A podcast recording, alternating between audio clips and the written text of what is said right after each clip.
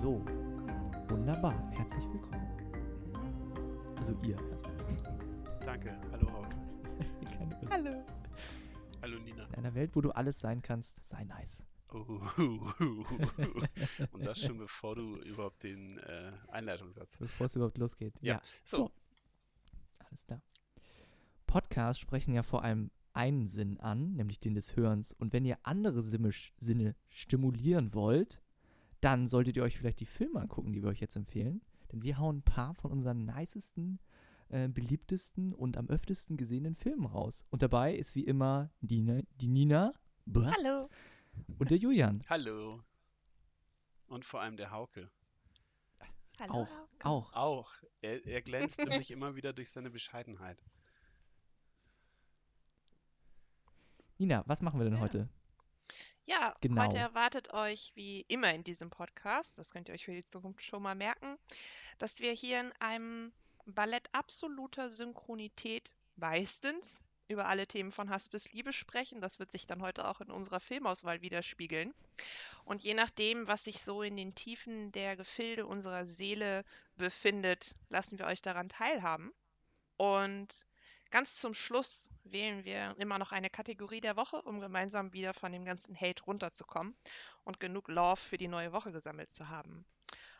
Und ich würde sagen, wir starten mal damit, weil ihr uns alle ja noch nicht ganz so gut kennt, dass wir uns gegenseitig einmal vorstellen. Ähm, und passend zu unserem Motto Must-Watch-Liste würde ich sagen, wir stellen uns mal vor anhand passender Filmcharaktere, die wir uns so vorstellen können, wer wir denn sind. Haben wir Wer möchte abgesprochen, anfangen? ja, wen wir als erstes vorstellen? Wer möchte gerne anfangen? Ich hätte. Oder wer möchte vorgestellt werden? bitte, bitte, irgendwer drängt sich in die Mitte. Ich habe Bock, Hauke vorzustellen. Hau raus. Okay. Ja, dann starten wir mit Hauke, Ich habe Julian. hab mir nämlich auch Gedanken gemacht zu Hauke. Man hat ja kein Bild vor Augen, man hört nur seine Stimme. Und habe mir ähm, Tage und Wochen lang den Kopf zermartert und zerbrochen und gedacht, scheiße, welcher Filmcharakter, wer irgendwie mit, mit, mit diesem Mediumfilm zu tun hat, wer repräsentiert Hauke am besten? Weil Hauke auch so ein vielschichtiger Typ ist und einfach ein geiler Weirdo. Und also, man, ihr könnt seine Frisur nicht sehen, aber die ist sonntags immer extrem geil, wenn man auf das Leben halt steht. Und ich bin neulich nachts drauf gekommen, dass Hauke Steve Buscemi am ähnlichsten kommt. Und Steve Buscemi könnten ja Leute auch als erstes sagen, oh Gott, wie sieht der aus, Alter, das ist ein vom Leben irgendwie durch die Mangel und ausgekotzter Typ. Aber Steve Buscemi hat in einem oder in vielen der geilsten Filme überhaupt mitgespielt und Steve Buscemi hat immer sehr geile Rollen gespielt, die zwar zwar irgendwie am Rande mitspielen, die aber trotzdem den Film immer geil getragen haben und dem eine besondere, geile, würzige Note gegeben haben. Und deshalb ist Hauke kommt am nächsten an Steve Buscemi ran. Und das ist einfach ein, ein, ein Gott, der, also Hauke ist ein Gott, aber Steve Buscemi auch. Nicht, dass der hier das irgendwann mal hört und sauer wird, weil, weil er irgendwie äh, untergebuttert wird. Ähm, ja, deshalb Hauke, Hauke für alle, die ihn nicht kennen und sich ihn vorstellen müssen, Steve Buscemi in Jung und äh, ihm liegt, liegt halt noch die Welt zu Füßen. Ne? Er muss sie noch erobern. Ich könnte jetzt dazu anmerken, warum muss ich Mr. Pink sein? Ja, genau. Goldrichtig. Warum muss ich Mr. Pink sein? Ja, geil, grandios. Und wir könnten ja spontan ein Quiz machen, aus welchem Film ist das, obwohl das jeder weiß eigentlich. Ja, das Sollte sollte man, ja. vorausgesetzt sein.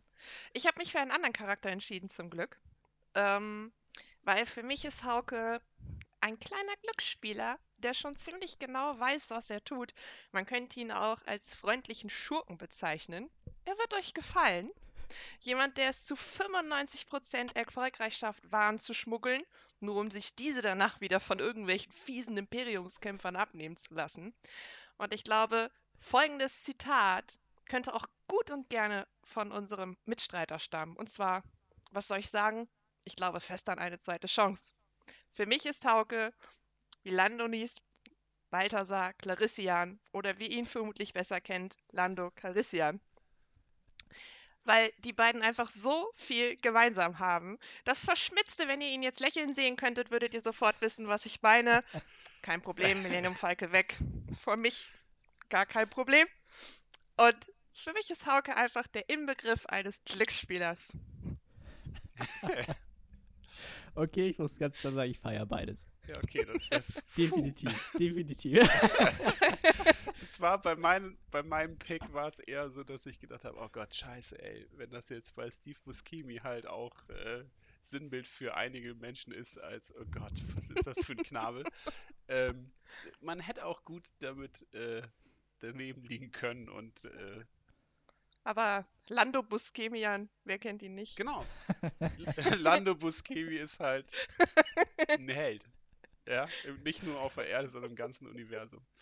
Ja. Okay, nice, auf jeden Fall. Jetzt darf Hauke anfangen, den nächsten vorzustellen, würde ich sagen, oder? ähm, okay. Dann äh, mache ich mal mit Nina weiter. Oh, ich bin gespannt. Und äh, Nina ist für mich ähm, Fiona aus Shrek. Die Prinzessin, die nicht so die typische Prinzessin ist, sondern ihren eigenen Weg geht. Ne? As you say. Richtig, genau. Also ich finde, es passt irgendwie wie Arsch auf einmal. Ich habe ja heute Morgen, Julian, wir haben ja uns das Video nochmal angeguckt. Ja. Ähm, Deswegen hat meine bessere Hälfte das geguckt. Ja, Ja. Hauke und ich, wir haben uns auch vor ein paar Tagen drüber unterhalten. Und tatsächlich ist es so, dass ich Hauke gesagt habe, ja, Volltreffer. Ich habe auch schon dran gedacht. Und ähm, wenn da zwei Menschen unabhängig dran denken, dass das passt, dann äh, ist es halt Volltreffer. Sehr gute Wahl, Ja. Hauke.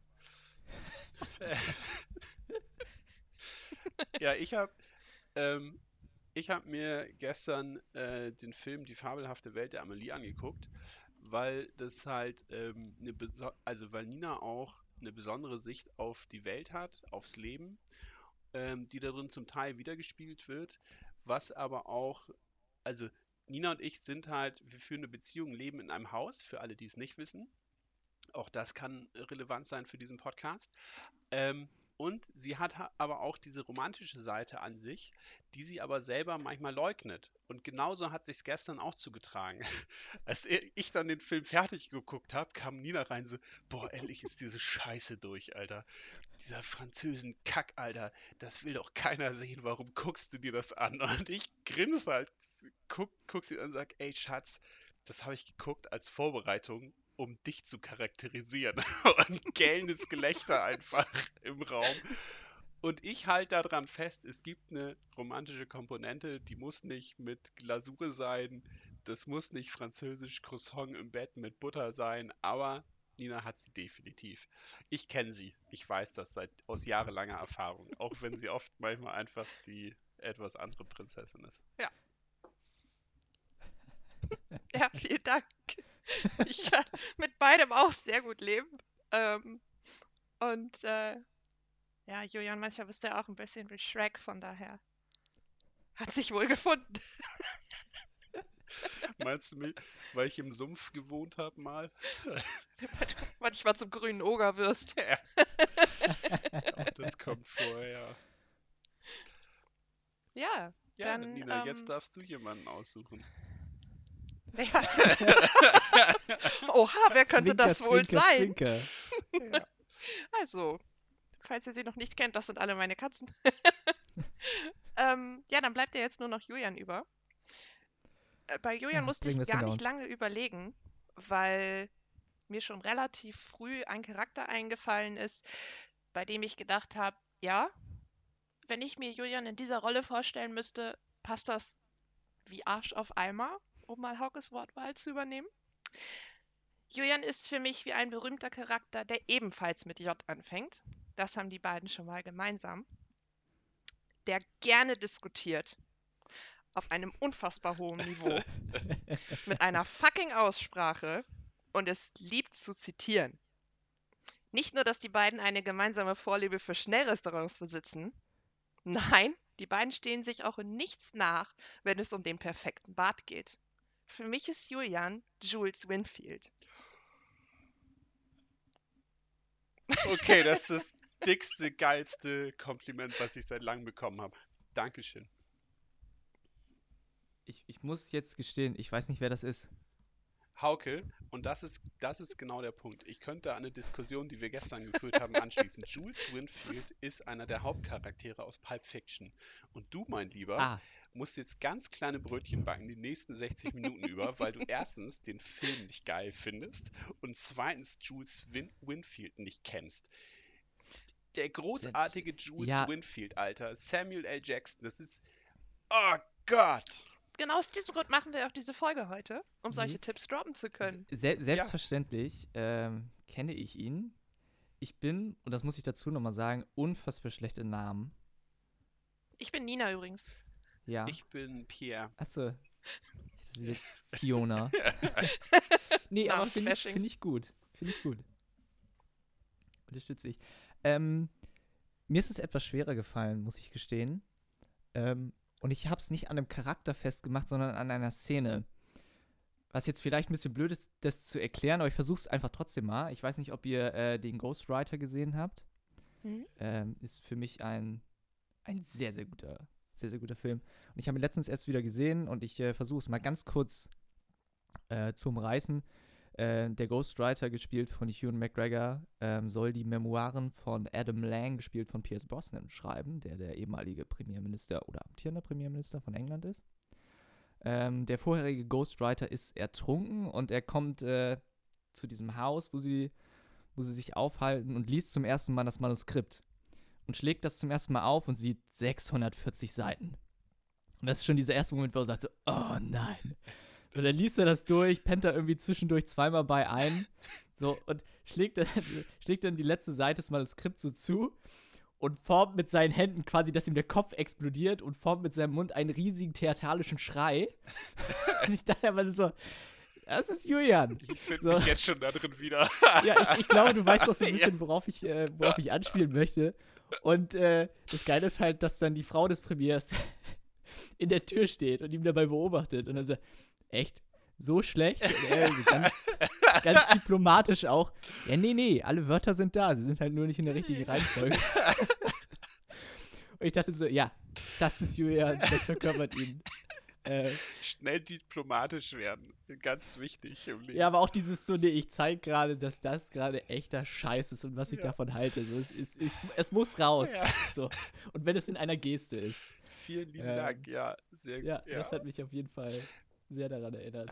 Das ist ja das Schöne, wenn man in der Beschreibung sich selber wiedererkennt. Also ich habe den Film nicht gesehen, ich habe ihn mir aufgeschrieben, dass ich den gucken muss.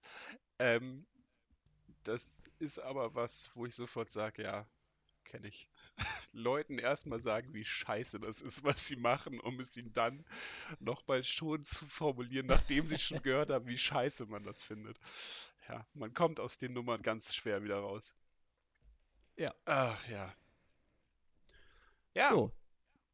Schöne Ja. frische Runde, fand ich. Fand ich, Ja. fand ich sehr rund, muss ich sagen. ja. Schon. Ich hoffe, unsere Definitiv. Zuhörer auch, weil das ähm, ist ja quasi unsere Einleitung in das Thema, ähm, wo es vermutlich sehr viel Diskussion geben wird, wie wir auch im Vorfeld schon festgestellt haben. Wir mussten uns zwischenzeitlich schon bremsen, um nicht all unser Feuer schon direkt abzubrennen, Wir haben quasi Ähm. die härtesten Tage unseres Lebens hinter uns. sozusagen. Ja. Ähm, wir haben uns im Vorfeld Gedanken gemacht, was wir denn so empfehlen können, was die Filme unseres Lebens sind, wo wir denken, die solltet ihr auch alle gesehen haben. Und die werden wir euch jetzt mal so nach und nach vorstellen.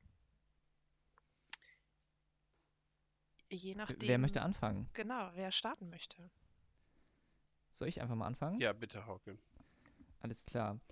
Ich habe mir wie ein äh, guter Koch, der versucht, in seinen Gerichten etwas, etwas Salziges, etwas Süßes, etwas Crispies, etwas Weiches ähm, zu einem großen, äh, tollen Gericht äh, zu verbinden, habe ich mir fünf Filme rausgesucht, die von allem etwas haben. Etwas Humor, etwas Action, etwas Spannung. Äh, was haben wir noch? Ein bisschen was, was in der Vergangenheit und ein bisschen was, was in der Zukunft spielt. Ähm, und was, was wollt ihr zuerst hören? Ihr habt die Wahl. Salz. Was ist Salz? Erstmal salty. muss erstmal salty sein. Hast du nicht gesagt, du hast süß, Vergangenheit, Zukunft und salzig war nicht dabei?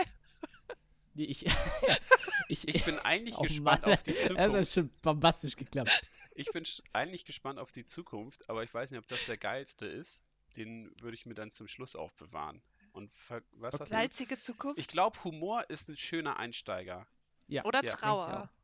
nee, Trauer ist nicht Ja. dabei, weil das, Ach da bin so. ich kein Fan Ah, von. ich habe Nee, dich das- einfach nicht verstanden. Salz! Salz! Okay, Hauke, dann fangen wir Salz! mit Alles süß. klar. Ich Fantastisch.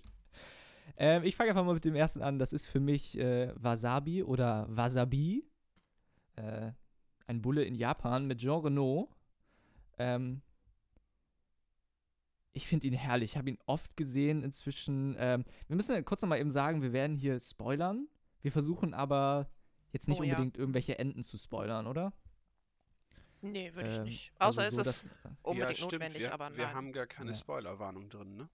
Nee, machen wir jetzt noch mal eben kurz. Äh, Also es gibt Spoiler, es können ganze Filme gespoilert werden, aber wir versuchen es so ein bisschen zu vermeiden. ja, man muss, man muss Ne? nicht überall den Twist verraten, aber manchmal ist es ja auch, dass das genau einen Film so unglaublich gut macht. Und Ja. das Ende oder die Moral oder was für eine Story einem da mitgegeben wird, macht ja den Film so geil. Also man sagt ja nicht, ihr habt den besten Film, weil die, also außer irgendwer empfiehlt Baywatch, den neuen mit äh, The Rock, weil da ist das Intro das geilste am Film. Leider, nach fünf Sekunden ist das Beste vorbei. Delfine, die im Sonnenschein über ein Glitzermeer spielen. Okay, das ist ein Tipp außer der Reihe, bevor wir Hauke wieder Wasabi vorstellen lassen. Jeder, der es noch nicht gesehen hat, muss sich von dem neuen Baywatch das, nur das Intro angucken und dann ausmachen. Alles klar. Entschuldigung. also zieht euch Baywatch fünf Sekunden lang rein. Es fetzt. Ja, definitiv. Sehr gut. Alles klar. So, ja, was kann man zu Wasabi groß sagen? Äh, Jean Renault spielt einen äh, französischen Polizisten, der mal eine Beziehung mit einer Japanerin hat, die ihn dann verlassen hat. Seitdem ist er so ein bisschen, äh, ja, down, könnte man sagen. Ähm, er ist, oder seine Polizeiarbeit zeichnet sich durch übertriebene Gewalt aus, die auch äh, sehr übertrieben dargestellt wird. Also wenn Jean Renault zuschlägt, dann fliegen die Leute halt auch mal zwei Meter äh, durch den Club. So, und das macht es halt schon äh, unfassbar herrlich. Ähm, und äh, er kriegt dann eines Tages einen Anruf von einem Anwalt. Ähm, und seine Vergangenheit holt ihn so ein bisschen ein und er muss nach Japan aufbrechen, um äh, ja, ein, ein kleines Abenteuer zu erleben. So viel würde ich mal sagen, kann man, glaube ich, ganz gut sagen, um das so zusammenzufassen. Ist der, Ähm. ist der eine Frage, ist der von der Stimmung her so ähnlich wie die purpurnen Flüsse oder ist das nochmal komplett was anderes? Nee, also er ist. Äh, äh, Purpurne Flüsse sind ja ziemlich düster, ziemlich Das ernst. Düster, ja. Und das ist schon deutlich auf Humor ausgelegt. Okay. Also es geht um äh, übertriebene Prügeleien, übertriebene Action-Szenen und so ein bisschen wird auch die japanische Kultur äh, bisschen veralbert, könnte man, ja, weiß ich nicht, ob man das so sagen kann, aber ein bisschen auf die Schippe genommen. Von einer sehr, sehr bunten Thematik her dargestellt.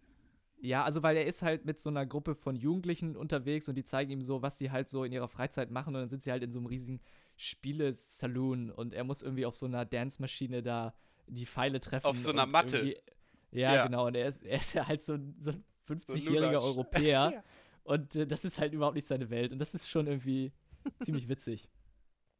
Und natürlich, ähm, ne, die Triaden sind wieder unterwegs und äh, ja, also ähm, kann ich nur empfehlen, wenn man Bock hat, so ein bisschen, äh, wie sagt man so schön, sein Gehirn in eine Schale mit warmem Wasser zu legen. Oh. Nichts Anspruchsvolles, sondern einfach was, wo man ein bisschen ablachen kann. Ähm, ja, so für so einen entspannten Abend. Definitiv. Wasabi. Ja, und Jean Renault finde ich immer, oder Jean Renault, ich weiß nicht, wie man ihn richtig ausspricht, Herr Renault. Ähm, Ich glaube, wir werden hier viele Namen vergewaltigen Ja. über die oh Folge. ja, ich, ich muss nachher, ich muss jetzt schon mal ein Sicherheitsnetz spannen. Ich kann einen der Filmnamen, die ich äh, besonders schätze, kann ich nicht aussprechen. Äh, von Jean Renault, da denke ich immer erstmal an Leon der Profi und äh, Ja. Purpurne Flüsse und Ja. sonst was. Aber äh, Wasabi ist einer, den, ja, ich bin mir gerade Sind auch, unsicher, natürlich, ich gesehen glaube, Jean Renault, Purpurne Flüsse, müssen wir nicht drüber reden, sind fantastische Filme. Genre, Genre nur für mich nochmal in einer anderen Liga. Ähm, aber de definitiv. Ja, geil. Also ich, ich sag, ich sag nochmal dazu, bei mir ist es ja so ein bisschen, dass ich mir so versucht habe, ein bisschen mehr so kleinere, unbekanntere Filme rauszusuchen, die jetzt vielleicht nicht auf jeder Watchlist stehen. So ging es mir Ähm. aber auch. Ich habe ich hab für mich eine Liste gemacht. Also Nina kann es bezeugen, die ist einfach viel zu lang für einen Podcast, Mhm. weil ich gesagt habe, ey, ich finde Filme geil, da kommt erstmal alles rein, was irgendwie in meinem Hirn äh, hängen geblieben ist die letzten Jahre. Ähm, aber bei manchen habe ich dann auch einfach gesagt, ey, da haben schon 100 Leute drüber gesagt, das ist ein geiler Film. Da muss ich jetzt nicht der 101. sein, das interessiert keinen. Äh, da da, da Genau. sagen, sagen jetzt nicht, die Welt sagt nicht, oh Gott, da sind wir uns unsicher, bis Julian kommt und sagt, das ist ein geiler Film. Ach ja, Mensch, das ist ein geiler Film. So, das möchte ich mir nicht anmaßen. Ähm, möchtest du den nächsten machen, Nina? Oder soll ich? Mhm. Na, ich würde ähm, den nächsten machen. Mhm. Ähm, tatsächlich wäre Leon der Profi einer der Filme, die auch unbedingt auf meiner Liste stehen, ähm, weil der einfach grandios ist. Ähm, Und mit Natalie als- Portman, ne? Ja, Ja. Mhm. Sehr junge Natalie Ja. Portman, ja. auch damals schon unfassbar hübsche Natalie Portman. Ähm, nee, ich habe mich als ähm, oder für den ersten Film in meiner Reihe entschieden, ähm, ein Film-Melodram aus dem Jahr 2007. Und zwar für Juno. Juno ist ein Film mit dem unfassbar niedlichsten Plakat ever in ähm, weiß-orange gehalten. Ein schwangeres junges Mädchen und ihr bester Freund. Und das ist auch die Handlung des Films. Juno gespielt von Ellen Page. Mm, Die 16-jährige Juno aus Minnesota bietet ihrem langjährigen besten Freund Pauli an, mit ihr zu schlafen, nur um dann festzustellen, dass sie schwanger wird. Und sie entscheidet sich dann dafür, das Kind abtreiben zu lassen.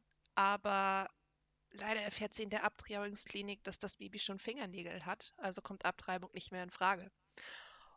Und ähm, ja, dann geht es darum, dass sie zusammen mit ihrer besten Freundin nach Adoptiveltern sucht, dann auch fündig wird. Und die Geschichte ist einfach so wunderschön erzählt und hat eine der schönsten Filmmusiken, die, wie ich finde, zu einer doch sehr, naja, zu einem sehr tragischen Thema einfach sehr gut passen.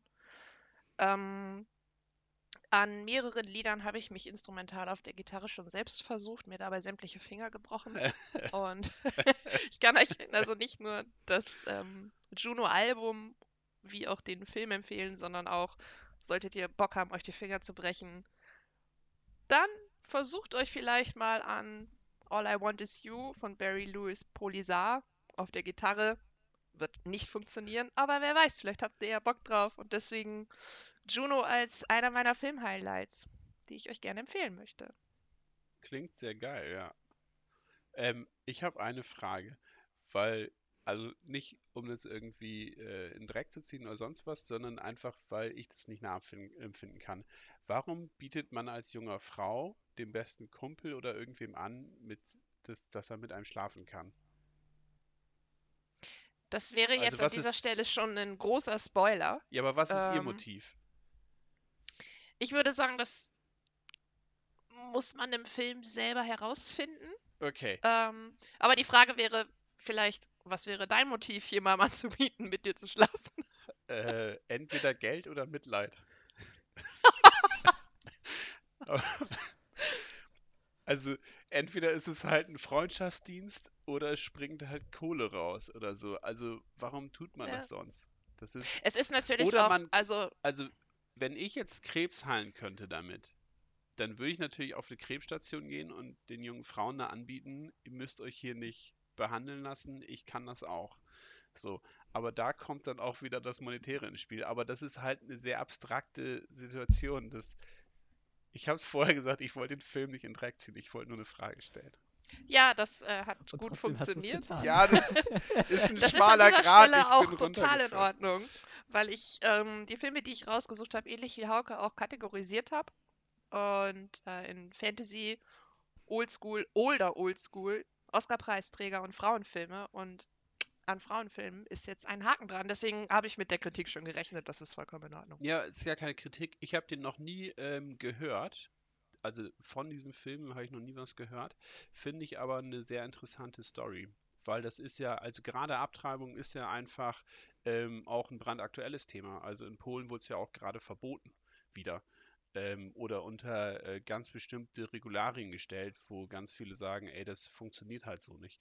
Und deshalb ist das eigentlich ein Thema, wo man äh, nicht zu spaßig drüber reden sollte. Aber naja. Also, aber du sagtest doch, es ist eine Tragikomödie. Mhm. Ist das dann so ein bisschen wie äh, Little Miss Sunshine? Ja, die Stimmung ist ähnlich. Ja, okay. Auch grandioser Film, ja. Ja, fand ich auch super, muss ich wirklich sagen.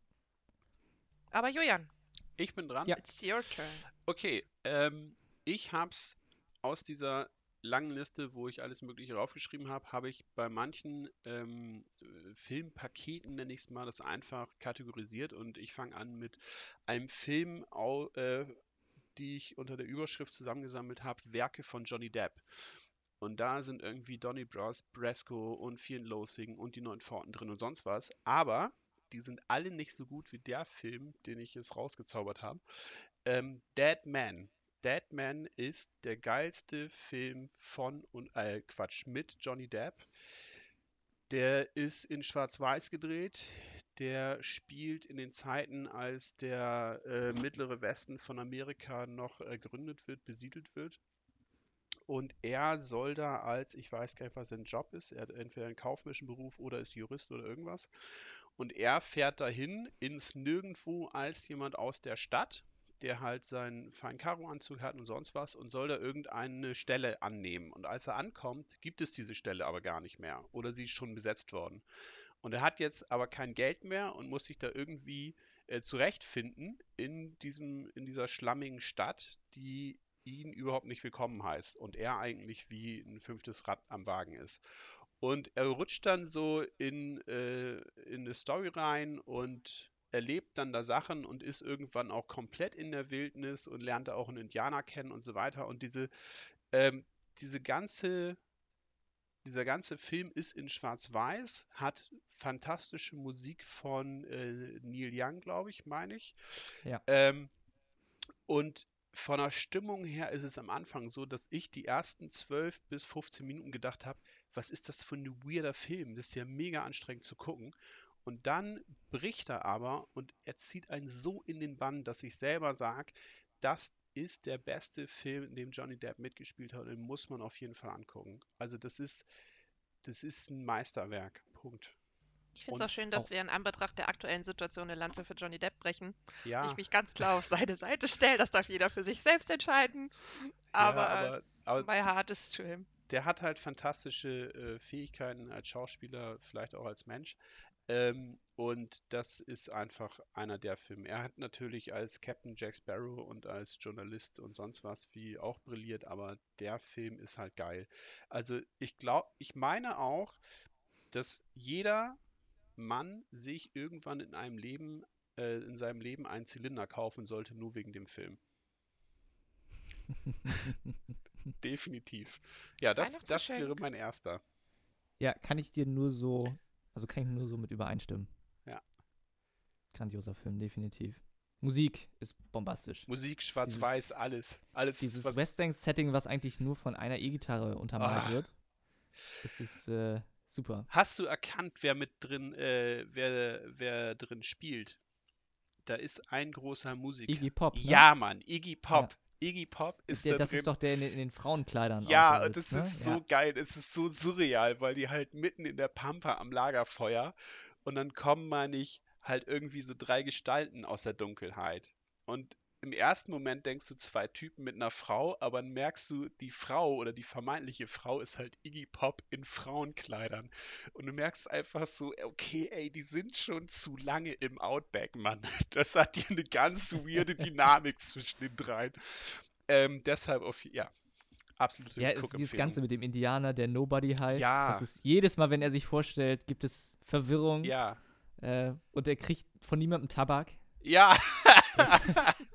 ja. Es ist super, ja, es ist fantastisch. Ja, finde ich auch. Und eine Also der schönsten definitiv. Einstellungen ist der Birkenwald. Da, das ist einfach, ach ja. So. Äh, ich würde aber wieder äh, rübergeben zu Hauke, der den nächsten Film Ja. vorstellt. Ja. Äh, ich habe ein bisschen Bock auf Action jetzt. Und Yes. mein Lieblings-Action-Film, den ich schon weiß was ich wie oft gesehen habe, ist wieder mit Jean Reno, also zieht sich durch, und Robert De Niro in der Hauptrolle, und zwar Ronin. Yes, Hauke, du bist so gut. Nice. Der stand auf meiner Liste, sorry, aber ich.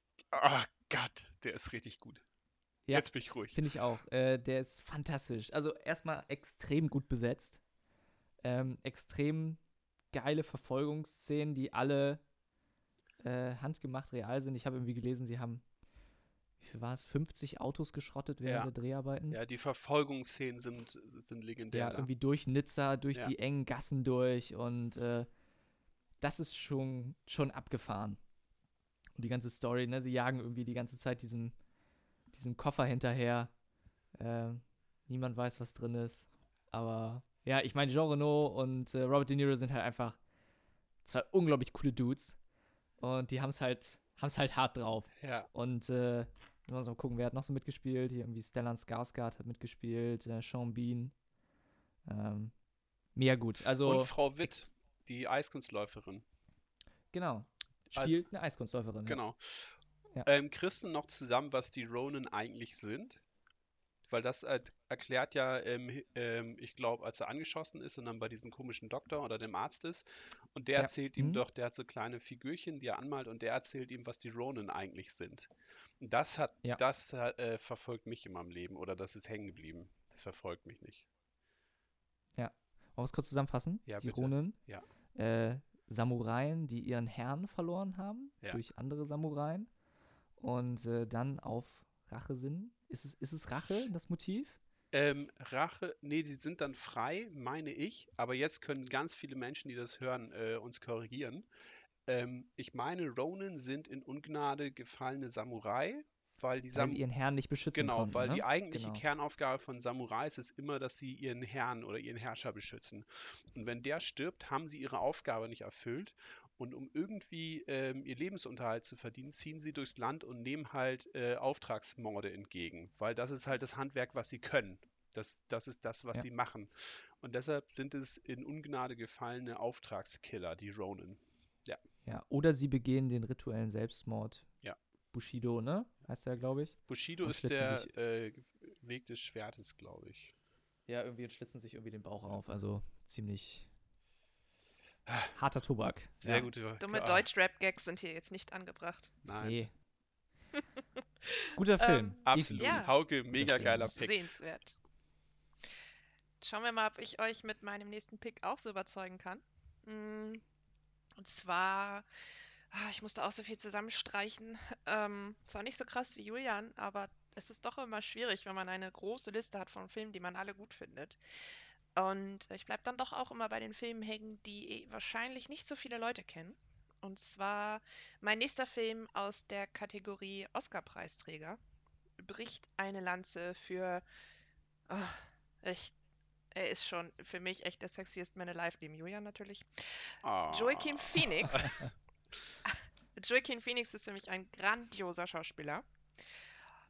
Und zwar hat dieser Film 2014 einen Oscar gewonnen in der Kategorie Bestes Origan Original-Drehbuch.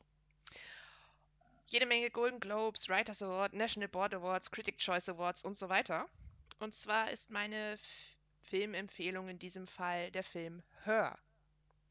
Her ist ein romantisches Science-Fiction-Filmdrama und spielt letztendlich in der Zukunft auf jeden Fall. Und Joaquin Phoenix spielt Theodore Tumbley, einen extrem introvertierten, schüchternen Mann, der ähm, ja eher zurückgezogen lebt in seiner eigenen Welt, aber irgendwann Samantha begegnet. Und ähm, Samantha ist eine KI, eine Stimme, gesprochen von Scarlett Johansson. In die er sich dann verliebt. Ihr könnt jetzt, müsstet jetzt meine Mitpodcaster sehen, die ähnlich wie ich auf Joaquin Phoenix reagiert habe, ein oh, not Oh, bad ja. Gesicht gemacht haben. Joachim, nice pick. Ja, und ähm, ja, dieser Film geht dann letztendlich darum, wie er sich in der Realität und in der virtuellen Realität mit Samantha, in die er sich eindeutig verliebt hat, zurechtfindet und dem Struggle hin und her gerissen zu sein zwischen, wie komme ich eben zurecht und wie werde ich ihr gerecht und wie werde ich mir gerecht.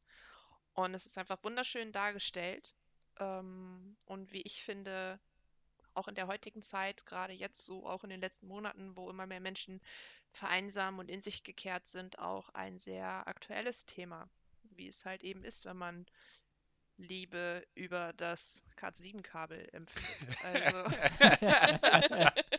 Auch ein schöner Wir haben, Titel. wir haben vergessen bei der Vorstellung von Nina, sie ist auch eine kleine Technikpoetin. ja, Ja. kann man schon so sagen. ja, Chapeau, meine Liebe. Ja. Also, ja, hör. Meine zweite Filmempfehlung. Habe ich auch noch nicht ähm, gesehen, aber klingt muss ich mich anschließen. ähm, auch so, als ob ich mir heute ganz viele Notizen machen muss, weil Ja. ich doch sehr einseitig Filme gucke. Also ich habe mich hier eben schon umgeguckt und er steht tatsächlich hinten äh, bei Oh. den Filmen, die ich noch gucken muss oder Sehr die ich gut. gucken möchte, ähm, ganz vorne mit dabei. Also hat ihn jetzt Schön. quasi vielleicht noch mal ein paar Plätze nach vorne katapultiert in der, in der Reihe. Also, er macht auch traurig. Das ähm, muss man leider auch Deswegen sagen. habe ich mich bisher tatsächlich noch nicht Ja, rangewagt, Also- wenn man das so sagen möchte. äh, man muss schon. Also Es ist, ist halt ein Science-Fiction-Filmdrama. Also, man muss schon ein bisschen ähm, gesettelter sein. Aber heute scheint die Sonne, ist eigentlich ein guter Tag. ich gerade sagen, das klingt ein Echt, bisschen euch nach einem, nach einem Film, Ja. wo du Ich. ein bisschen schon. Aber es klingt ein bisschen nach einem Film, den man, den man an einem Herbsttag guckt, mit einer Tasse Tee, äh, Kuscheldecke um die Füße und sagt, ach ja, der Wollpulli ist auch ein bisschen zu kratzig jetzt.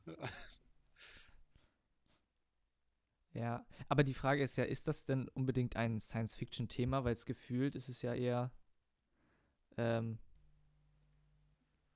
könnte auch was relativ Aktuelles sein, ne? So von der Mhm. Thematik her. Ja, das stimmt. Wobei, ähm, Also woran liegt es, dass das ein Science-Fiction-Film ist? Spielt er tatsächlich in der Zukunft und mh, ja, also er spielt zum einen in der Zukunft, aber auch an diesem, an dieser KI, diesem Betriebssystem Samantha, das ähm, mehr als einfach nur eine stupide A zu B-Kommunikation leistet, sondern ähm, ihn auch permanent beobachtet, um eben auch entsprechend reagieren zu können. Also es ist schon Ja. eine sehr krasse Metaebene, wozu Technik heute noch nicht in der Lage ist. Ähm, Deswegen Okay. von wann ist denn der Film? Weißt du das auch? 2013. Okay, Also- dann ist es aber, dann wird es ja immer konkreter, weil sich Ja. äh, künstliche Intelligenz halt genau dahin entwickeln könnte. Ja, Oder ja vielleicht deswegen auch tut. auch unbedingt gucken, weil ähm, man sich damit nochmal kritischer damit auseinandersetzt. Ja. Da habe ich aber eine gute Ergänzung gleich noch zu. Ja? Ja, also mein äh, Zukunftsfilm geht auch in die ähnliche Richtung.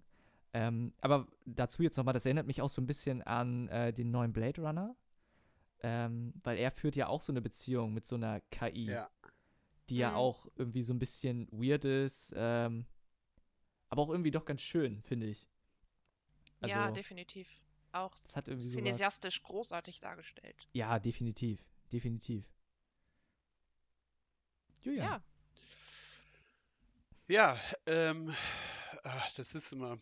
ah, Nina hat richtig tiefschiffende, geile Themen. Ich komme mir gerade sehr platt und plakativ vor, bei dem, was jetzt noch alles ich. kommt. Okay, ähm, es ist ja vorhin auch ein bisschen durchgesickert, dass ich halt großer Tarantino-Fan bin, wie ich glaube, ähm, 90% der Menschen, die Ahnung von Filmen haben. Aber es ist, es ist bei äh, Tarantino-Filmen schon so viel dazu gesagt worden und danke, Hauke, für die Mittelfinger, die habe ich gerade gesehen. ähm, also, es braucht sich niemand über Pulp Fiction und Django und die Leute, die dann noch Jackie Brown gesehen haben oder Reservoir Dogs und dann dies und jenes und tralala. es gibt einen anderen Film von Tarantino, den ich jeden, der wirklich auf Filme steht, einfach am, ans Herz legen möchte, ähm, der nicht ausschließlich von Tarantino gemacht wurde, sondern es ist der Film Four Rooms. Und der ist von vier Regisseuren gemacht. Jeder, also er spielt in einem Hotel in einer Silvesternacht. Tim Ross ist der Page, der immer also Zimmerservice überall machen muss. Und jeder dieser vier Räume, in die er geht oder die man gezeigt bekommt, ist von einem eigenen Regisseur, in dem eine eigene Geschichte erzählt wird. Und Tim Ross verbindet quasi diese alle diese vier Geschichten. Und ähm, da spielen Antonio Banderas mit, äh, Mhm, Marilyn. Manson ist, äh, nicht Marilyn Manson, Mar äh, Madonna ist mit drin. Ähm, Tim Ross. Ich gucke gerade, ob man sonst noch irgendwen kennt. Ich kenne sie zumindest nicht. Aber egal. Und nicht nur Antonio Banderas ist in dem Film ähm, äh, hervorragender Charakter, der seine Kinder da in dem Zimmer erzieht, äh, alleine lässt, weil er endlich mal mit seiner Frau äh, losziehen will, sondern äh, Tarantino hat den letzten Raum, das ist ein One-Cut. Äh, Bruce Willis spielt auch mit, der die ganze Zeit nur telefoniert mit seiner Frau und die nicht sieht und beide sind schon ein bisschen angetrunken und zoffen sich am Telefon. Tarantinos Raum ist ein One-Cut. Tarantino baut eine Wette auf. Es ist wieder Film-Nerd-Wissen und es endet halt, okay, jetzt kommt ein Riesenspoiler, einfach damit, dass er jemandem den Finger abhackt. Tim Ross greift die Kohle ab dafür, dass er es macht und verlässt den Raum und das war's. Und der Abspann ist da. Also er baut eine Spannung in, diesem, in, in dieser Szene auf, komplett, die sich langsam steigert dann einfach so, zack, so ist es vorbei. Es geht weiter. Das Leben geht weiter. Und das hat er so schön dargestellt, dass es halt einfach in jedem Raum dieses Hotels eine eigene Story vonstatten geht. Und als Page ist es dann auch scheißegal. Wenn die Story fertig ist, dein Auftritt passé war, nimmst du die Kohle und gehst. Weil damit hast du nichts mehr zu tun, wie die jetzt den Finger wieder angenäht bekommen. Und das ist, das ist ein klasse Film, sollte man sich angucken. Und ähm, auch einer der Tarantino-Filme, die für mich am prägnantesten mit sind. Obwohl es kein Tarantino-Film ist. Unter Hm. den ersten.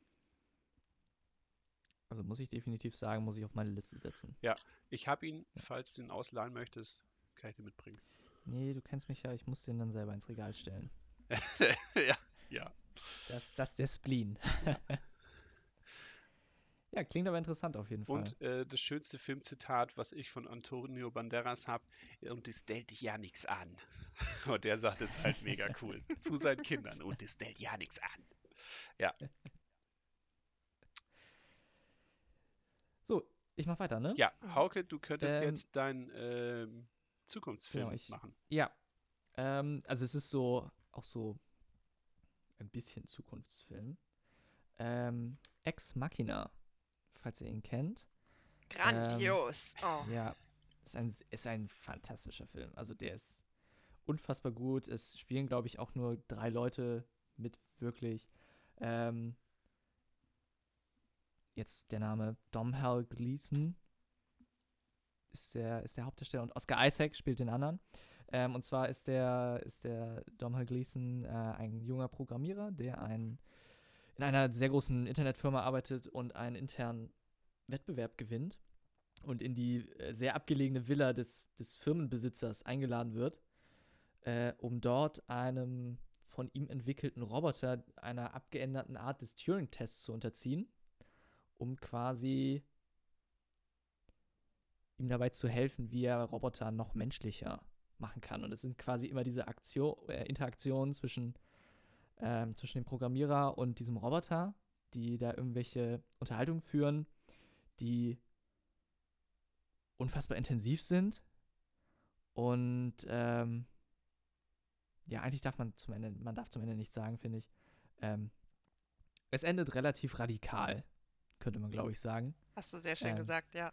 Ja, aber ein, ein für mich ein fantastischer Film, auch äh, dieses ganze Thema künstliche Intelligenz. Ähm, was kann künstliche Intelligenz? Was dürfte, was soll sie können? Was darf sie können? Ähm, Finde ich sehr, sehr gut aufgegriffen und äh, tolle Schauspieler. Mega coole Location von, von dem Haus. Ähm, super rund für mich. Also Mhm. extrem cooles Ja, Ja, gehe ich auch auf jeden Fall mit. ja. Also auch wieder sehr, das Haus in dieser Einöde vermittelt einfach eine Atmosphäre, ein bisschen wie ein Kammerspiel, auch wenn es keins ist, aber dass man sich eben Mhm. an einem Ort befindet, um sich auch mit dieser Thematik auseinandersetzen zu können. Das würde in einer Großstadt, die sehr schnelllebig ist, wahrscheinlich gar nicht so wirken wie in diesem, naja, in sich gedrungenen, auch etwas bedrohlich wirkendem Haus. Ja, die, diese, die Dialoge sind ja auch sehr ruhig und Mhm. Relativ langsam auch. Also es ist, äh, man spürt schon, dass sie da irgendwie eine Verbindung aufbauen. Das kriegt man schon echt gut mit. Also es hat, äh, mich hat es auf jeden Fall extrem abgeholt. Sehr, sehr gut. Ich habe ihn noch nicht gesehen, aber ähm, das ist auch einer der Filme, die ich gleich nachholen muss. Ähm, ich hoffe, ich bin dann jetzt stellvertretend gerade der Zuhörer, der hoffentlich all diese Filme noch nicht kennt und sagt, oh Gott, meine Liste wird ganz lang. Ja, weil was gibt es Besseres, als endlich wieder Filme auf der Liste zu haben für den Samstagabend, an dem man sich wahllos und ohne sich entscheiden zu können durch Prime zappt und äh, feststellt, oh, es gibt nichts. Zu Netflix wechselt, feststellt, oh, es gibt nichts. Und wir euch jetzt äh, gerade unfassbare Grundlage liefern, ähm, die nächsten fünf Tage krank zu machen. aber das ist, Oder Urlaub. Das ist ja, natürlich, natürlich. Ja, aber das ist eine ähm, total geile Beobachtung, die ähm, in letzter Zeit gemacht worden ist. Auf der einen Seite, Leute gucken nicht mehr irgendwas, sondern gehen halt die Kataloge von irgendwelchen Streamingdiensten durch, um halt anderthalb Stunden Zeit ins Land verstreichen zu lassen. Oder das von manchen Anwendern auch genutzt wird, ich möchte einfach berieselt werden und gar nicht mehr die Auswahl treffen, weil sie zu groß Mhm. ist. Ähm, und da geht es auch schon eher wieder in die Richtung Fernsehen. Mir wird eigentlich vorgesetzt, was ich zu konsumieren habe. Ich hatte es letztens auch, dass ich jemandem eine Filmempfehlung gemacht habe oder versucht, eine Filmempfehlung zu machen. ähm, und ich bin hier durch so mein Regal durchgegangen und habe irgendwie, weiß ich nicht, zehn Filme vorgeschlagen, die alle fantastisch sind. Und es hieß immer, nee, den gibt's nicht bei Netflix. Oh Nee, den gibt's bei Gott. Prime nicht. Bla bla bla bla bla bla bla. Und dann sag, am Ende sage ich, ja, dann kann ich dir auch nicht helfen. So, Ja. also, du möchtest jetzt was haben, Mhm. aber es ist dann nicht da, Ja. dann musst du weiter irgendwie nach irgendwas Das suchen. ist, was das ist was, was ich vor kurzem auch beobachtet habe. Ein Film, der auf meiner Liste war, habe ich geguckt, gibt es den eigentlich bei den Streamingdiensten? Und habe festgestellt, den gibt es da gar nicht. Und da habe ich gesagt, okay, warum, warum ist der nicht da? Und habe dann gedacht, den muss ich aber in meiner persönlichen Sammlung haben, die halt auch, ne? Ich habe noch DVDs und Blu-rays und sonst was, Videokassetten nicht mehr, aber halt diesen ganzen alte Männer-Stuff. Und ähm, habe dann auch gemerkt, dass es selbst bei Amazon Lord of War nicht gibt, den Film, worum es ging. Wo ich selber dann den Aluhut rausgepackt habe und gesagt habe, will vielleicht ein bestimmter Streaming-Dienst gar nicht mehr, dass diese, ähm, diese Botschaft, die der Film verbreitet, will der, dass der in die Welt getragen wird, der Gedanke, dass halt Waffenhändler irgendwo ähm, da sind, existieren und auch nicht so richtig zur Rechenschaft gezogen werden, wenn sie erstmal für, ähm, für Staaten einfach eine gewisse Relevanz haben, weil sie das tun, was sie gar nicht tun dürften per Gesetz. Naja, Äh, ja, also diese Aluhut-Theorie gab es. ich setze Ähm, meinen Aluhut wieder ich- ab. Ja, also ich würde in eine Zeit zurückspringen mit meinem nächsten Film und einen Oldschool-Film vorschlagen. Von wie einem, wie ich finde, quasi nicht gealtertem Schauspieler, der noch heute so aussieht wie vor 30 Jahren, Sean Connery obwohl er tot. 1961 geboren ist. In Brooklyn, New York. Er ist Schauspieler, Sänger, Stand-up-Comedian, eigentlich alles, was man sich so vorstellen kann. Und zwar ist die Rede Dave von Chappelle. Hautfarbe passt. Ähm, ich rede von Edward Eddie Reagan Murphy. Oh! Zwar von dem, wie ich finde, unfassbar grandiosem Film aus dem Jahr 1988, Der Prinz aus Zamunda. Der Prinz aus Zamunda ist ein Film, bei Hauke dem. schüttelt ratlos mit dem Kopf. Keine Aber Ahnung. An, an dieser Stelle könnte ich kurz okay. einwerfen, Hauke, wenn du letztes Jahr auf meinem Geburtstag warst, Kinoabend, hättest du diesen Film schon gesehen. Ah, alles klar. Ähm, der, es ist natürlich, das muss man auch sagen, es ist ein Film aus Ende der 80ern. Heute würde man sagen, die Kostüme sind großartig. Damals war es der Standard. Ähm, die Musik ist auch wieder unfassbar gut gewählt und der Film strotzt vor Klischees, die man heute alle nicht mehr machen könnte, wo ähm, Netflix wahrscheinlich, ja, wo Netflix wahrscheinlich eine, ähm, ah, ich weiß auch nicht, ähm, eine weiße Frau an seine Stelle setzen würde, nur um jedem gerecht zu werden. Der Film geht darum, dass Prinz Akim von zu Hause aus flieht, auf der Suche nach seiner Traumfrau von dem heimischen Zamunda in den New Yorker Stadtteil Queens.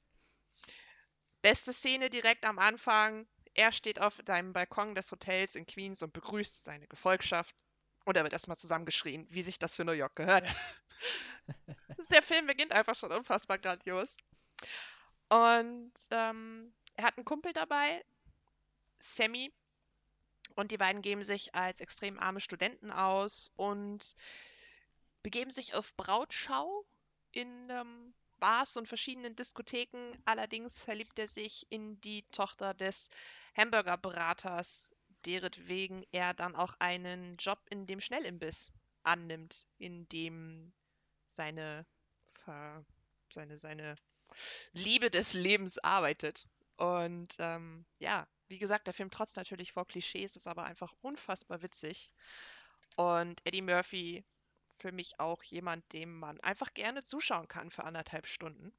Und deswegen, ja, Der Prinz aus Zamunda ist mein Oldschool-Titel, den ich euch ans Herz legen kann. Den schreibe ich mir definitiv Das auf die Liste. Das Es ist gibt sehr noch Prinz Zamunda 2, aber der ist dann bei weitem nicht mehr so gut, wie das Okay. meistens der Fall ist. Aber der erste Film ist, ja, also ist so ein bisschen Sexismus drin, da muss man schon mit umgehen können, aber für euch Männer ist das ja weniger ein Problem als für mich. Wow. Wow, ja, das war Äh, krass jetzt. wow. Also, man, ähm, ich Nee, habe jetzt breche ich ab. Ja, ciao, Nina. Mach den Rotz hier alleine. ähm, der Prinz von Samunda ist tatsächlich ein ähm, sehr guter Film, der auch diese Frohnatur Eddie Murphy, da passt einfach die Rolle so sehr zu dem Schauspieler, glaube ich, also so zu, sehr zu dem Menschen, weil er einfach auch permanent strahlt, die Welt ist in Ordnung und er kommt ja aus diesem Königshaus. Er ist ja Leid, Elend, Arbeit irgendwie gar nicht gewöhnt. Ich glaube, er trägt auch nicht seine Koffer ins Taxi, wo dann auch ein New Yorker Taxi Taxifahrer einfach sagt, ja, okay, dann bleiben die halt stehen. Ciao. Ähm, und, und das, das ist wirklich für Eddie Murphy ist das äh, ein sehr guter Film, der, der ihn, glaube ich, aus den 80ern schön äh, repräsentiert. Und der aber auch, glaube ich, für damalige Verhältnisse in der Zeit gar nicht so sexistisch war. Also da waren ja, das war der Sexismus im Film viel präsenter als in dem. Und wenn man heute den guckt, denkt man immer noch so, wow, Alter, das darfst du heute nicht mehr machen. Aber das ist schon 80s Light, was da passiert. Ja, aber darum, manchmal ist es auch einfach schön, sich nicht so unter diesem Aluhut, deswegen bin ich auch darauf gekommen, mich dann für den zu entscheiden. Und allem, was heute so auf uns einprasselt an Druck und Verhaltensweisen und Konventionen, ähm, sich dem einfach mal für anderthalb Stunden nicht zu beugen und einen schönen 80s-Klassiker zu gucken. Sehr gut. Ja. Ähm, ich habe jetzt eigentlich einen Film, den ich nur ganz kurz vorstellen möchte. Oder da, zu dem kann ich gar nicht viel sagen. Deshalb würde ich vorschlagen, ich, ich ich erzähle jetzt von zwei Filmen, weil den einen kann ich somit abhandeln. Es ist, es ist ein Klasse, also 12 Monkeys ist der Film, der mich beeindruckt hat. Da geht es halt um Zeitreisen. Ähm, da spielt ein Bruce Willis mit, aber auch ein ähm, Brad Pitt, der äh, hervorragend jemand in der äh, Psychiatrie ähm, darstellt. Und für mich ist der Film so geil, weil ich den Film, glaube ich, zehnmal gesehen habe und zehnmal eingeschlafen bin. Nicht, weil der Film so scheiße ist, sondern weil ich selber immer so fertig war oder so müde oder sonst was. Demnach Planet der Affen? Nee, da bin ich nur einmal im Kino eingepennt. Den habe ich nur zweimal gesehen. Ähm, und der Film 12 Monkeys, weil der sowieso ähm, über Zeitreisen handelt und immer wieder springt und die Komponente kommt dazu, Julian ist an unterschiedlichen Stellen des Films immer eingepennt, ist der noch weirder, noch verstrickter, noch keine Ahnung was. Ähm, ja, und von daher 12 Monkeys ist vielleicht auch einfach nur durch mich, dass ich sage, der Film ist so geil und komplex, aber vielleicht ist es auch gar nicht so sehr. So, und das, ähm, das Prinzip, Dazu hau ich jetzt nochmal eben einen Funfact raus. ja, Äh, 12 Monkeys, erster Film in Deutschland, der auf DVD rausgekommen ist. sehr schön. Oh, cool. Sehr gut. Ähm, und das Thema Zeitreisen wurde aber in einem anderen, in einem äh, Film mitbehandelt, den ich sehr schätze, der sehr gut ist, der, den man heute immer noch gut gucken kann, der aber auch die äh, Musik der 80er, glaube ich, sehr stark mit verwurstet oder Anfang 90er. Äh, Donnie Darko. Da geht es um einen Typen, um den jungen Donny, ähm, der halt selber so ein äh, kleines psychologisches Problem hat, ein bisschen mit sich selber struggelt, ähm, in der Jugend ist und halt auch mal gerne schlafwandelt. Und er sieht dann halt den Hasen Frank, der ihm sagt, in 28 Tagen, 6 Stunden, 42 Minuten und 12 Sekunden geht die Welt unter. Und äh, ja, handelt darüber, was dann halt in dieser Zeit passiert oder in den nächsten Tagen, ähm, wie er selber mit dem Schulsystem struggelt, mit den Gleichaltrigen, mit seiner Familie. Und der Film ist so herrlich gemacht, der ist von der Stimmung her grandios, der ist von der Musik einfach so stimmig und passend. Ähm, der ist, also der läuft irgendwo als Horror- oder Gruselfilm oder sonst was. Finde ich überhaupt nicht, obwohl halt auch die Maske von Frank dem Hasen ähm, etwas angsteinflößend ist.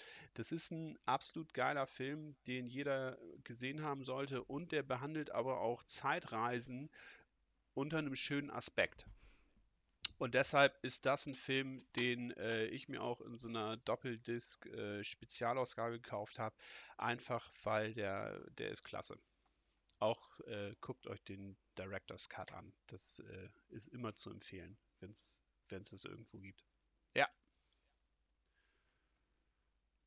Sehr cool. kennt ihr beide den? Ich habe ihn zu Hause, aber auch noch nicht Ich gesehen. musste ihn mit dir sehen. Du musstest ihn mit mir sehen?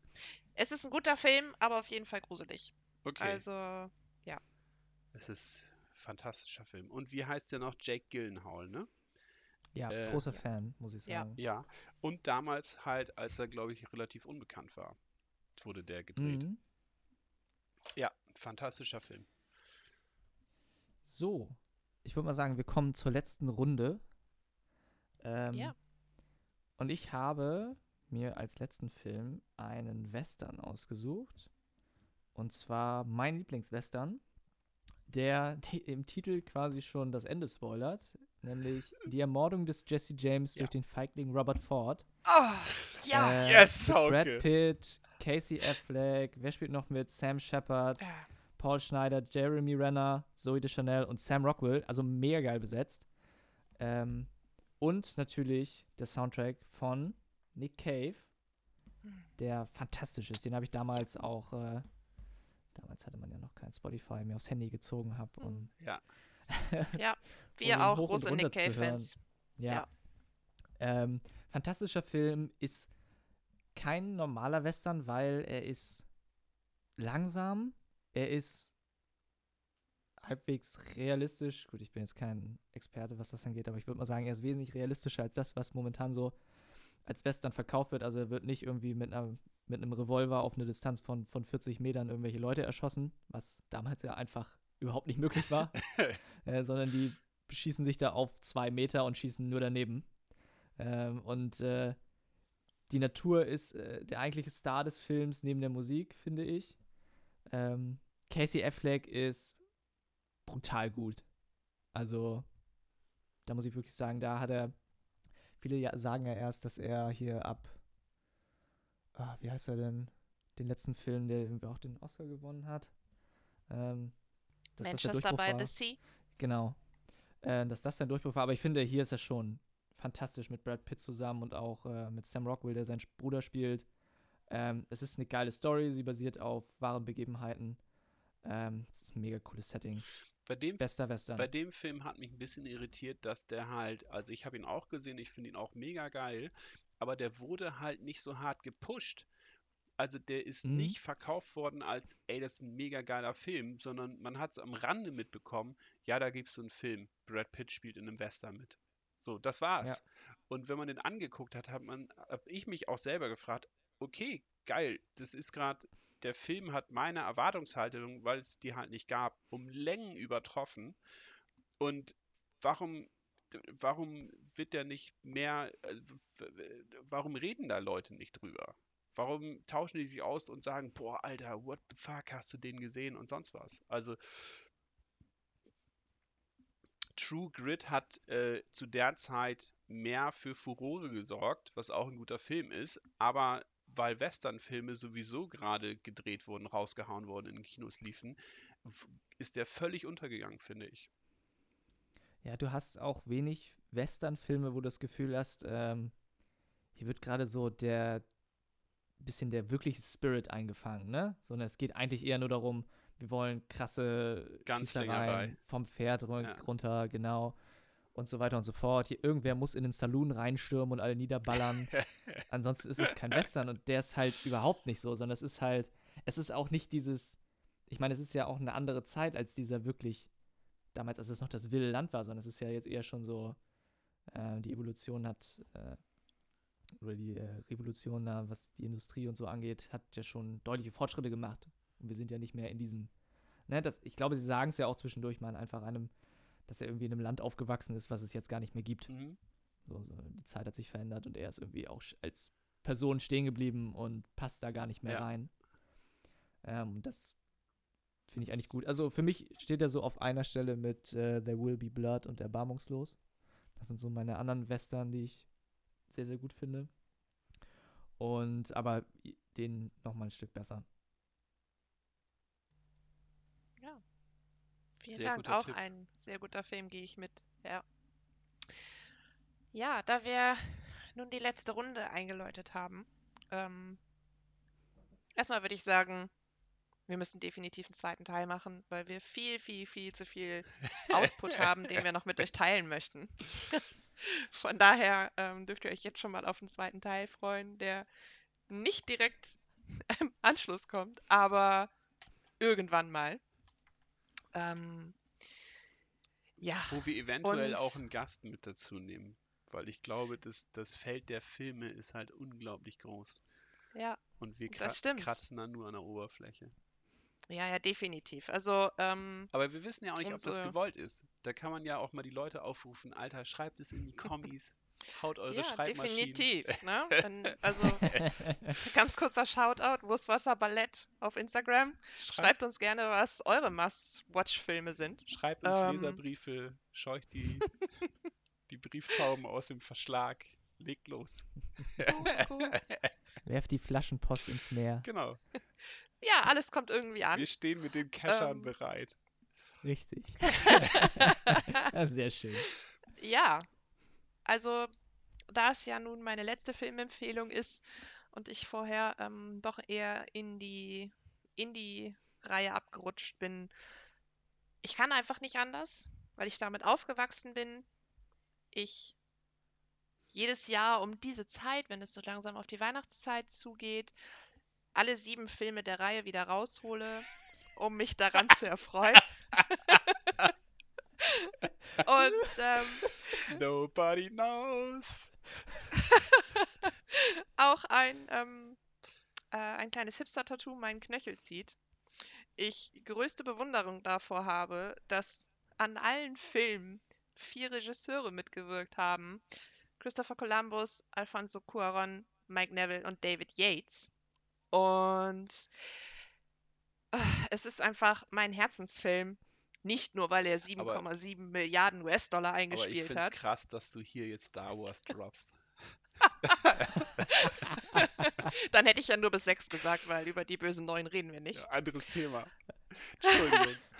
Ja, die Rede ist für mich von Harry Potter. Für mich ist Harry Potter einfach die Reihe meines Herzens, mit der ich mich für den Rest meines Lebens identifizieren werden kann. Und ähm, ich halte es für unwahrscheinlich, dass irgendjemand noch nie etwas davon gehört hat, aber für die 0,2% unserer Hörer, die noch nicht davon gehört haben, es wird die Geschichte des jungen Zauberers Harry Potter erzählt, der seine Ausbildung an der Zauberschule für Hexerei und Zauberei Hogwarts beginnt. Und im Laufe der verschiedenen Filme seine Fähigkeiten entdeckt, seine Vergangenheit entdeckt und gegen den dunklen Zauberer Lord Voldemort kämpft. Kleiner Funfact an dieser Reihe: Für die Rolle des Harry Potter haben sich 40.000 Bewerber zusammengefunden. Und ja, jeder Teil für sich genommen ist, finde ich, einfach großartig. Ich liebe die Musik, ich liebe die Darstellung, ich liebe den ähm, freundschaftlichen Zusammenhalt. Es wundert mich, dass keiner von euch mich mit Hermine verglichen hat, aber es ist in Ordnung. Es war eure Wahl. Das war zu Und ja. ich Ach, gerne, in dem Fall könnte man, glaube ich, einmal eben kurz sagen, Shoutout an John Williams. Ähm, Ja, Nicer Dude. Nicer Dude. Absolut. Auch ein super schönes Album, das man gerade jetzt, wo die Tage dunkler werden und der Christbaum heller strahlt, super schön laufen lassen kann. Und ähm, ja, ich erinnere mich noch, wie ich mit meiner damals besten Freundin zu dem ersten Harry Potter-Film ins Kino gegangen bin. Wer verkleidet gekommen ist, hat ein kleines Popcorn umsonst bekommen. Also sind wir natürlich 20 mit Euro unseren gespart, ne? Ja, damals eher absolut. fünf Pro Mark. Ähm, genau, es war noch D-Mark-Zeiten, glaube ich. Und äh, ja, wir mit unseren XXL-Zaubererhüten und unseren Gryffindor-Schals und natürlich den wallenden Umhängen ins Kino in unserer Kleinstadt gegangen sind. Wir auf dem Weg dorthin von den Leuten merkwürdig angeschaut worden, so Zu Recht. blöden Muggel. Und ja, ähm, Entschuldigung. ich bin einfach damit groß geworden und deswegen ist Harry Potter für mich der letzte Film der Reihe, die ich euch heute vorstellen möchte.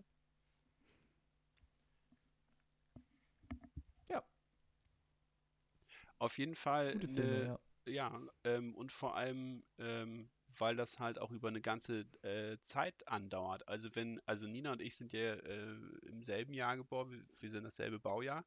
Und wenn ich zurückdenke, das waren ja in meiner Kindheit kamen die ersten Bücher raus.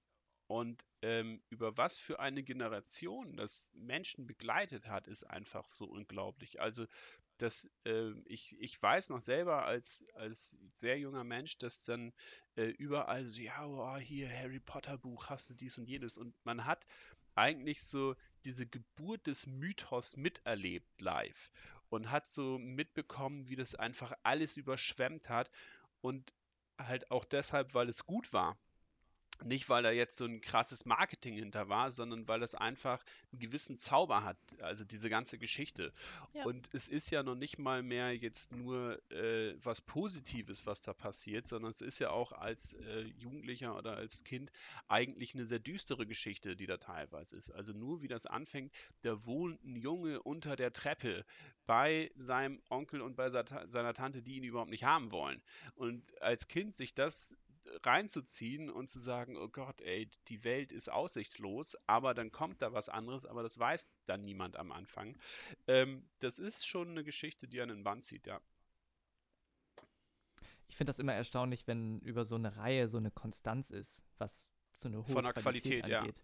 Ja, Das stimmt. weil man das ja so oft hat, dass man irgendwie sagt, man, es gibt hier irgendwie, weiß ich nicht, sieben, acht Bücher und die Hälfte davon ist mittelmäßig und ein, zwei sind vielleicht ganz gut. Oder und du musst dich erstmal die Tonne erstmal treten. durch die ersten drei Staffeln kämpfen, dann wird's gut. Ja, Ja, genau. Da, das ist für mich keine Bullshit. gute Serie, ne? Ja, Ja. genau.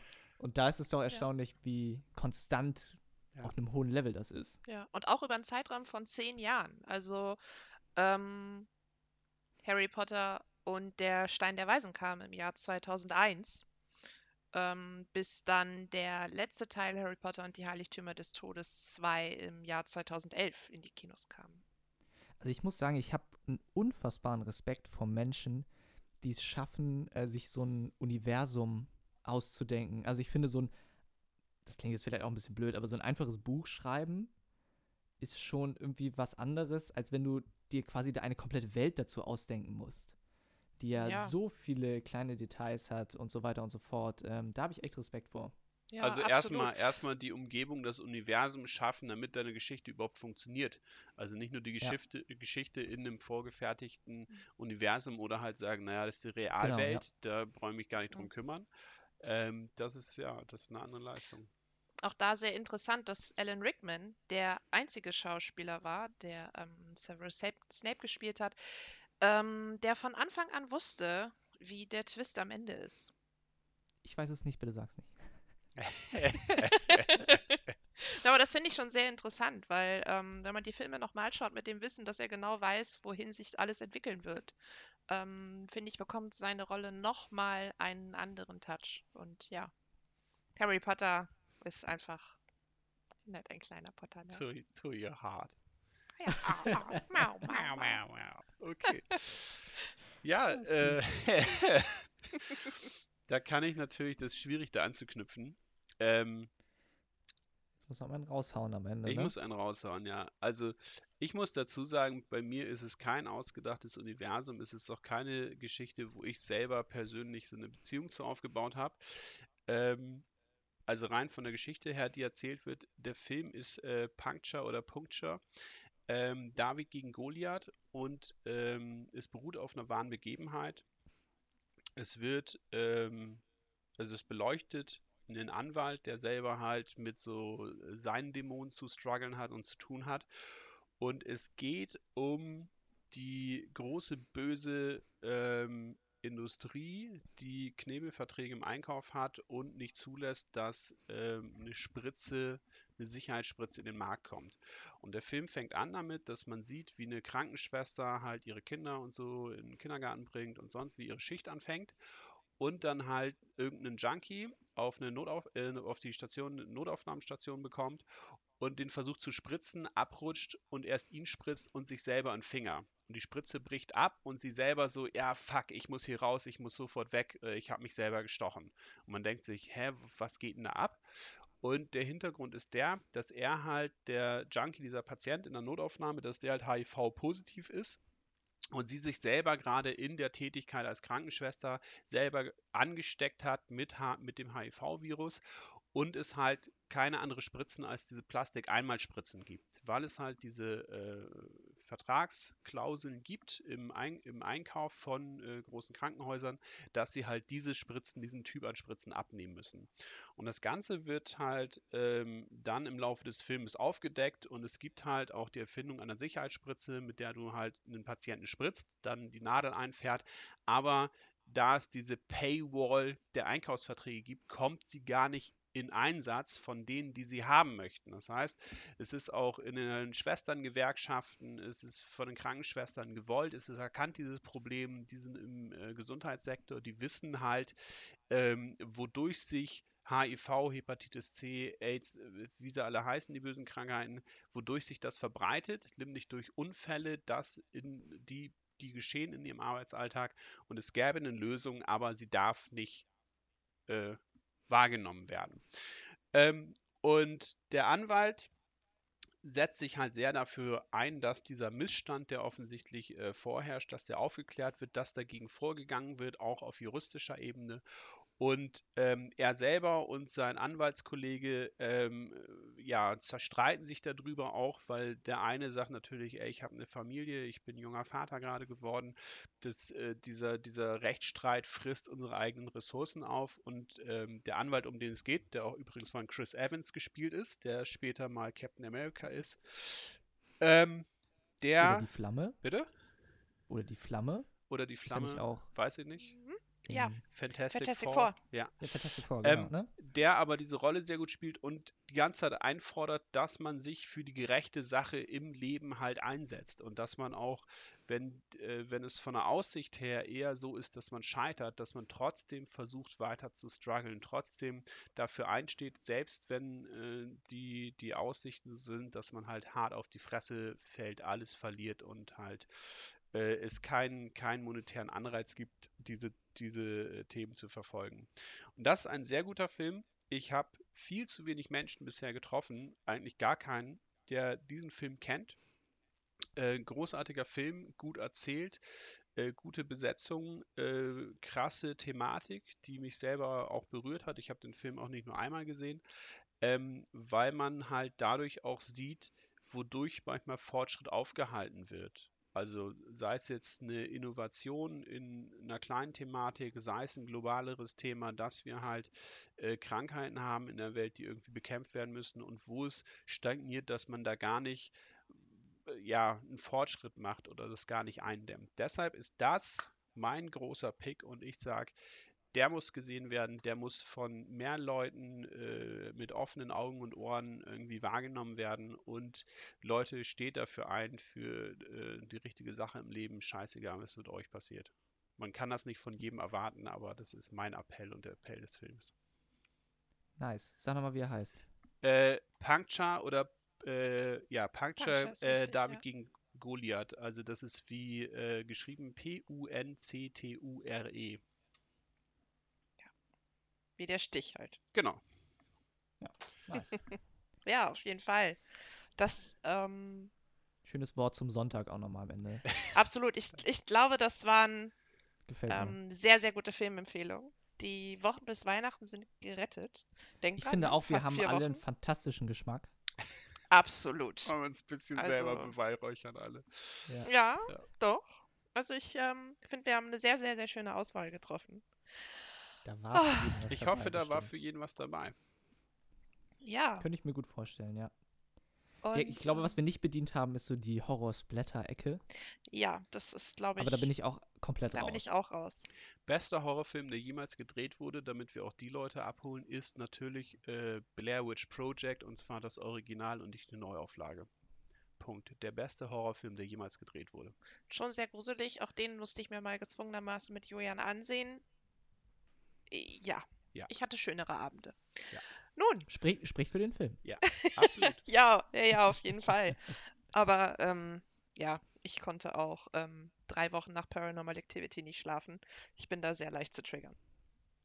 Ähm, ja, an dieser Stelle, um nochmal ein bisschen runterzufahren, auch weil wir zwischendurch schon ein paar Sachen gedroppt haben, haben wir noch unsere Kategorie der Woche und wir drehen an unserem Uh. Rad.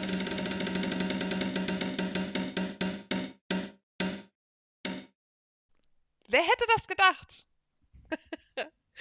Die Kategorie der Woche ist Fakten. Und hier bietet sich ja unfassbar gut Filmfakten an, falls ihr welche zu droppen habt.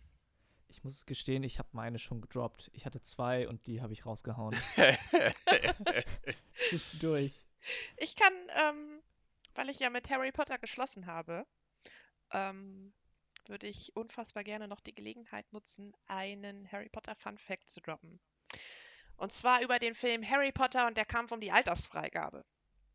In dem zweiten Teil der Kammer des Schreckens ähm, und die Landung in der peitschenden Weide, die brutalen Kampfszenen mit dem Basilisken, all diese Sachen wurden in der deutschen Fassung extrem gekürzt, um es eben möglich, möglich zu machen, den Film auch dem jüngeren Publikum ab sechs Jahren zugänglich zu machen. Und dies führte dann zu kontroversen Diskussionen, dass eine Freigabe ab sechs Jahren nur durchgeboxt worden sei, damit der Film bessere Einspielergebnisse erzielen konnte.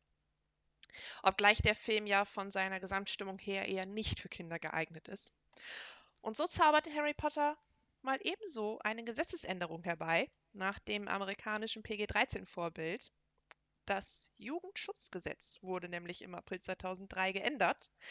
Nun ist es ähm, Kindern zwischen 6 und 12 erlaubt, in Begleitung eines Erwachsenen einen FSK 12-Film im Kino zu sehen. Hm. Nice. Und ich glaube, das ist wieder so dieses Ding, wo wir gestern drüber sprachen, mit den asiatischen Filmen, die einfach sagen, das ist mir sowas von egal, Oh. ob Kinder das sehen dürfen oder nicht. Ich mache das einfach FSK 18, weil ich das so will. Ja. Und äh, I don't give a damn. Und das sollte mehr gemacht werden. Ja, meiner Meinung nach. Man muss dazu aus. Oder, oder du machst die Alternative und sagst, du bringst halt zwei Versionen raus. Hauke und ich, wir hatten gestern eine Diskussion, das muss man dazu sagen, über ähm, äh, asiatischen Film und amerikanischen und wo, wie, was wiederzufinden ist und warum die so sind. Und wir sind drauf gekommen, weil wir auch natürlich eine Tarantino-Film-Auseinandersetzung, Diskussion, was auch immer hatten. Die Sache ruhig war ein Streit. Nee. Nee, mir hat ein bisschen die aggressive Komponente gefehlt. Ähm, Kann er noch kommen. ja, wenn du so weitermachst, definitiv. Also, ähm, und da sind wir dann auf, auf äh, asiatische Filme gekommen. Weil der werte Herr meint, dass Kill Bill kein guter Film ist, aber dann würden wir das hier wieder. Nee, da, jetzt, jetzt äh, drehst du mir die Worte im Mund um. Ich habe nicht gesagt, dass Kill Bill kein guter Film ist. Ich habe gesagt, dass Kill Bill mir zu brutal war am Ende. Ja. Also unnötig brutal. Ich war dabei, das stimmt. Also, das ist, das ist jetzt auch mal ein Fakt. Das ist eine miese Verschwörung von euch beiden. Nee, du versuchst mir gerade einen Karren zu pissen und das lasse ich nicht durchgehen. Ja, aber wenn es erstmal läuft, dann laufen lassen. Das, Auf die Hose Gott. zu. du. genau. Das kann man, also wenn es erstmal läuft, kannst du es nicht mehr, you can make it under dann. Das ist, ja. Pisse ist raus. Ja, das ist auch ein sehr schöner Übergang dazu, dass ich auch noch einen zweiten Fact droppen möchte. Drop it. Okay. Hm. Ja, oder Ähm, warst du fertig, Jürgen? Oder Aber das ist, das ist hast jetzt quasi einen, die, Ja. die Anerkennung, dass das ein Fact war, den ich gerade rausgehauen habe. ja, Okay. würde ich schon sagen.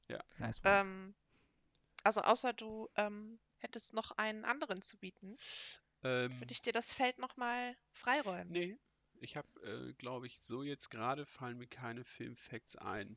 Ich linse ein bisschen auf die äh, Filme, die ich mir als Redundanz zurechtgelegt habe, aber Ja, aber die, die musst du dir noch aufheben. das ist schwierig, da jetzt so bei den Haaren einen Filmfact herbeizuzerren, nur damit man über die Filme reden kann. Ja, ich würde ähm, nämlich noch ganz gerne einen Fakt erzählen über den Film, den ich euch statt Harry Potter sonst vorgestellt hätte, nämlich über Casablanca. Es gab in Casablanca den Satz, ich schau dir in die Augen, Kleines. Doch dieser Satz stand so nie im Drehbuch, sondern wurde von Humphrey Bogart, der während dieser Szene auch auf einer Kiste stehen musste, um überhaupt auf Augenhöhe mit Ingrid Bergmann zu sein, ganz spontan improvisiert. Und ah, er war allerdings nicht ganz so erfinderisch, wie man jetzt meinen könnte, denn er hat genau diesen Satz bereits acht Jahre zuvor in dem Film Midnight schon einmal ausgesprochen und sich gedacht, hm, an dieser Stelle könnte das auch ganz gut passen. Und ich würde dann diese Stelle nochmal dafür nutzen, um ein kleines Shoutout für das Casablanca-Kino in Berlin zu Ich machen. wollte gerade sagen, Grüße gehen raus an Uwe. Genau, das super schönste kleine Kino. Wenn ihr jemals in Berlin seid, stattet diesem Kino einen Besuch ab. Es lohnt sich. Alles Und, Gute, alles ähm, Liebe an Uwe, der beste Ja. Mann ähm, überhaupt. Absolut. Und ja. wenn ihr sonst keine Fakten mehr habt, Ich äh, ähm, hätte jetzt, also kein Fakt, aber ich habe jetzt einfach mal hier so nochmal bei IMDb nachgeguckt, nach den äh, Top 250 gerankten Filmen. Ähm, und ich würde einfach mal so sagen, ob, ob wir nochmal die Top 5 der gerankten Filme raushauen. Die ich Mhm. tatsächlich auch ganz interessant finde. Also Ähm. dein Fakt ist, das sind die top gerankten Filme bei Fakten. IMDb. sein Fakt sind Fakten. Richtig. Ja, okay. Und ich äh, dachte, ihr könnt einfach mal raten, was da wohl steht. Bei IMDb, okay. Ja. Avatar. Nee. Oh. Ähm, die top gerankten Filme. Ähm, da müsste eigentlich der Pate bei sein. Das ist richtig. Auf Platz 2. Yes! Nina, du Wow. bist dran. Hast du noch einen? The Dark Knight. Boom, Platz 4. Sehr gut. Hast du nachgeguckt? Nee, es war ein Film, der auch auf meiner Liste steht, Ach so, okay. ähm, den ich auch so, so, so gerne empfohlen hätte, weil ich ein unfassbarer Christopher Nolan-Fan bin und Dark Knight mit Heath Ledger einfach. Ja, ist legendär. einfach muss, man, muss man so sagen, ja. Ja. Okay, Julian, hast du noch einen? Ähm, es ist schwierig, welcher Film halt noch, also noch höher gerankt ist als der Pate. Ähm, Mhm. Deshalb wäre ich jetzt unglaublicher Fan davon, wenn du die anderen vorliest, weil Okay. ich kann nur noch schlechter werden durch die Tipps. die Wahrscheinlichkeit ist, Äh. dass ich, dass ich schlechter durch die Tipps ist halt, ja. Ähm, Ja, ich hau einfach mal die, die Top 5 raus. Und zwar auf Platz 5 ist ein sehr guter Film, äh, Die Zwölf Geschworenen von 1957. Ähm, von mir absolute Guck-Empfehlung. Ähm, auf Platz 4 haben wir The Dark Knight. Wie eben gesagt, auf Platz 3 ist Der Pate 2. Oh.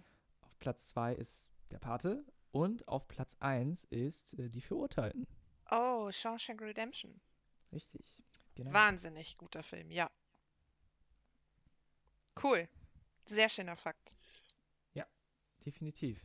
Auch eine sehr gute Liste. Kann man immer mal gucken. Alles, so gut wie alles sehenswert. ist ja immer Geschmackssache, aber Vielen Dank Definitiv. dafür. Judy, dann Ja. Dann, ähm, ja, vielen Dank fürs Zuhören. Vielen Dank an euch beide fürs ähm, Mitmachen. Ich hoffe, euch und unseren Zuhörern hat unsere Must-Watch-Filmlist-Folge gefallen. Und ja, ich würde mal sagen, folgt uns auf Instagram, Wurstwasserballett. Und bis zum nächsten Mal von Ja. meiner Seite. und denkt immer Macht dran, ein Handtuch mitzunehmen. man weiß nie, wo man landet. Richtig. Also, bis dann. Tschö. Macht's gut. Ciao. Tschüss.